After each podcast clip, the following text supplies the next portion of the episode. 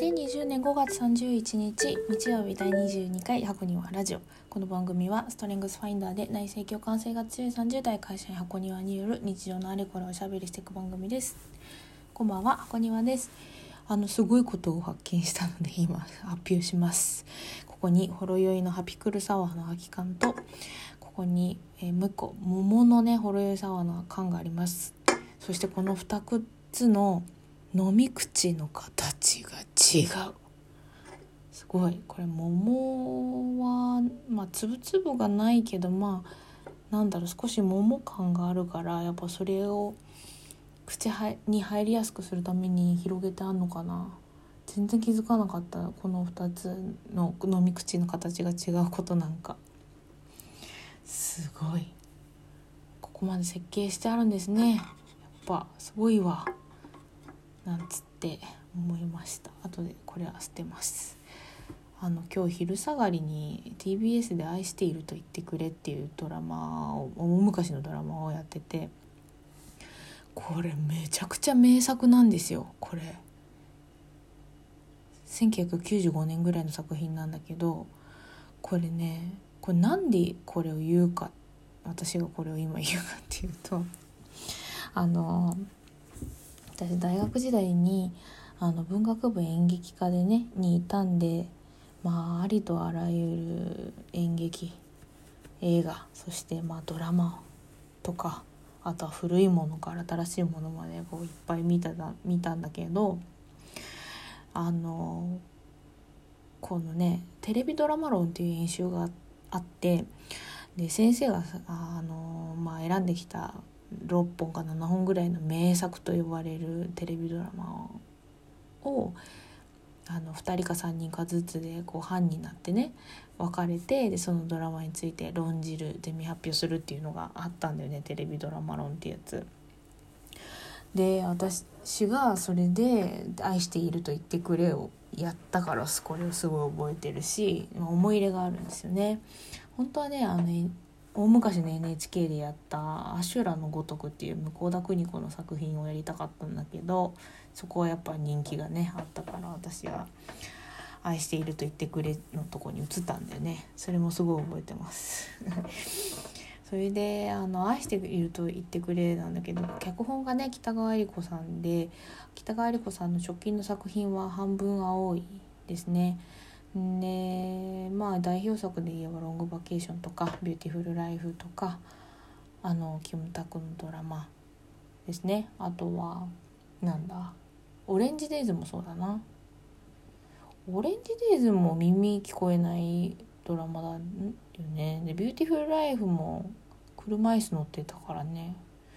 常盤貴子さんがね。まあなんかそういうちょっとこう障害があるっていうのがモチーフなんですかね。でまあその北川さんの初期の作品とも言ってよいかと思うんですけどこの「愛していると言ってくれ」っていうねその名作大名作これ、まあ、脚本がいいっていうのもあるけどこれは演出がいいのよ。これすごいよこれ。すごいすごい言って何が何何がよって感じだけどね。いやこれ私あのテレビドラマ論で論じなきゃいけないからさ最初から最後まで10話ぐらいあるのさ何回も何回も何回も何回も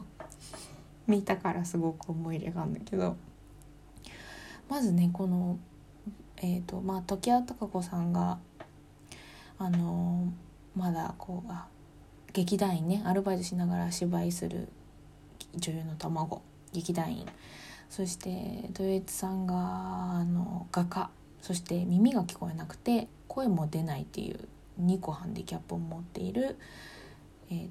画家の人。だか2人ともまあ演劇の人だし美術の人なんだけどでこの2人のね、まあ、10歳年が離れてて、まあ、なんかそこのぎこちない感じから始まる恋愛ドラマなんだけどあの文学的そして、まあ、美術的引用がすごく多くてですね。まあセリフも文学的って言えるかもしれないんだけどあのまあ置いてるもの小物とかもを大いにねすごくよく考えられているなって配置がよく考えられてるなっていうシーンが結構たくさんありましてね。これはすごくこう見てて面白いんですけど、まあ、例えばねあの「真夏の夜の夢」っていうシェイクスピアのあの劇があるんだけど古い劇。これをその劇団員のねあの時矢孝子さんが劇団でやるって言ってお芝居に呼ぶんだよね。豊悦さんを。見に来てくれませんか？っつってチケットを渡して。でまあ耳も聞こえないし声もあ声は関係ないか。耳聞こえないけどまあ見に行くよっていう約束したんだけどそこにまあ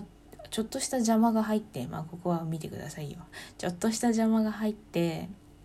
間に合わなかったのね。その開演時間に。それでまあ開終演の30分ぐらい前にようやくそのアクシデントを乗り越えてきたんだけどなんかいろんな人のねいろんな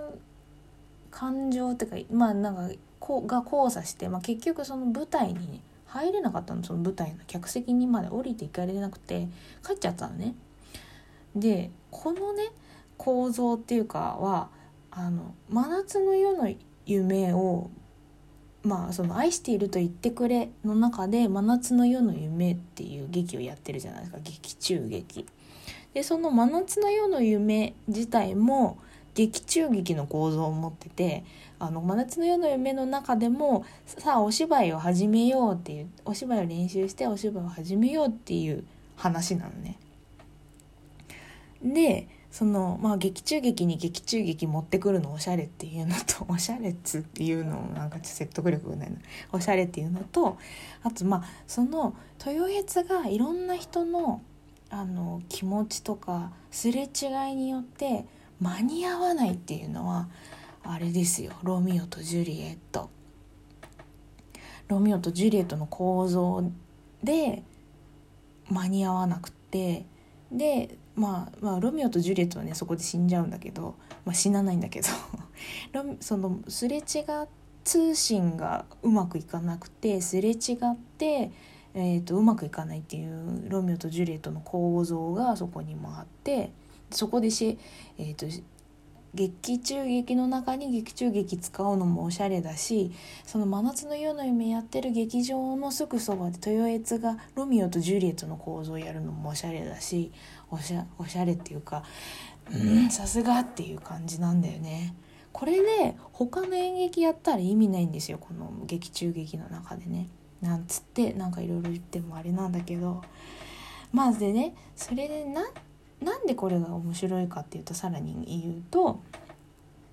まあ、その文学的美術的引用が多いっていうのとあとはその、まあ、テレビって聴覚と視覚のものじゃないですか。光が出て音が出るっていう。そのものでドラマをやるっていう前提でまず。でそこにハンディキャップ2ハンディキャップ持ってる人が出てきてそれでドラマをやるのね。で視覚そして聴覚触覚触覚がああごめんな直覚だって視覚聴覚触覚とかさまざまな人間の知覚っていうものが人間の心にどういうふうに作用するか感情にどういうふうに作用するかっていうことにチャレンジするドラマだと言えますね。でこんこのねいろんな感覚をどういうふうに再現するかっていうことで、まあ、声あ物音かあの言葉声が出てる肉声なのか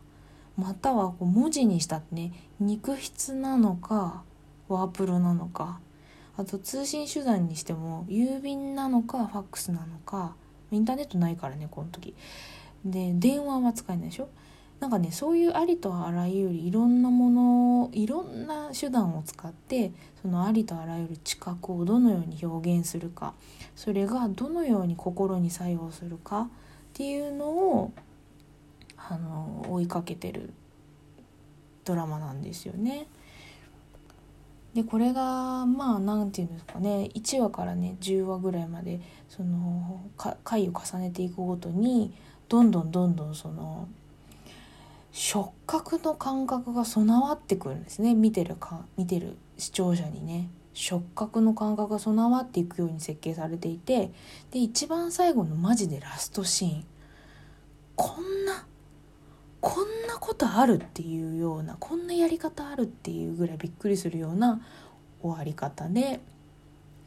終わるんですね。すごい感動した私は。こんなやり方あるんだ演出でと思ったんだよね。なのですごいこれは。だから是非最初から最後まで全部見てほしいんだけど最後のシーンだけでも見てほしい。